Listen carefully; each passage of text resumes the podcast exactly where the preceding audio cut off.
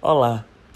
Desde criança que quando escuto no rádio a retumbante versão introdutória de O Guarani, do maestro Carlos Gomes, sei que dali começa a voz do Brasil. O programa é um marco na história do radiojornalismo brasileiro nos tempos áureos, quando o aparelho ainda não havia sido trocado pelos televisores no centro da sala e também símbolo da ditadura de Getúlio Vargas. Toda emissora, desde a década de 30, por força da lei, é obrigada a retransmiti-la.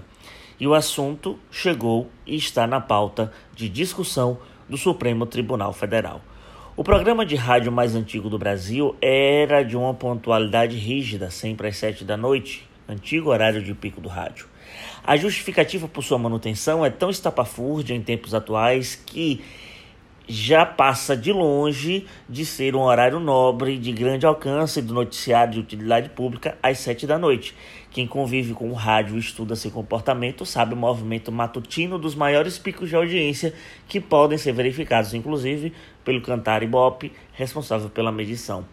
Apesar de ser um noticiário bem completo, um tanto enfadonho, mas relevante no sentido da contextualização das ações e o ato primordial de informar, a Voz do Brasil não cabe mais no formato atual de obrigatoriedade.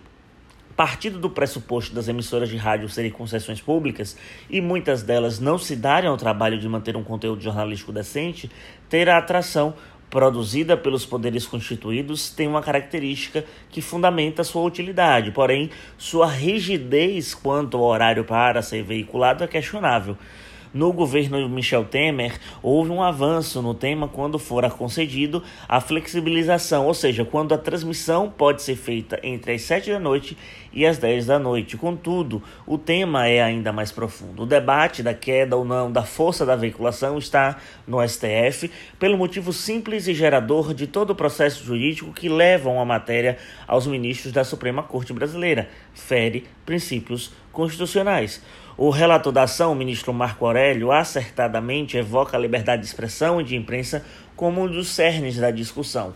Obrigar, em pleno século XXI e de avanço de discussões das liberdades, a veiculação do programa em horário extremamente específico não cabe mais. Evoca também, ele evoca também incisos da, do célebre artigo 5 da, da Constituição e também do artigo 220. De fato, Faço minhas as, as palavras do ministro. É incompatível com a Constituição Federal a previsão impositiva de horário do programa A Voz do Brasil.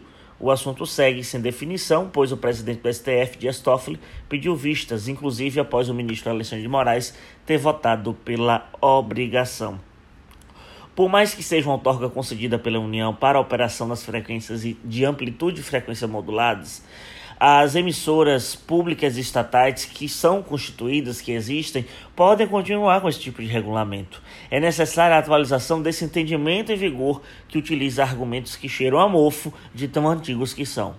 Eu sou Victor Pinto e esse é o ponto.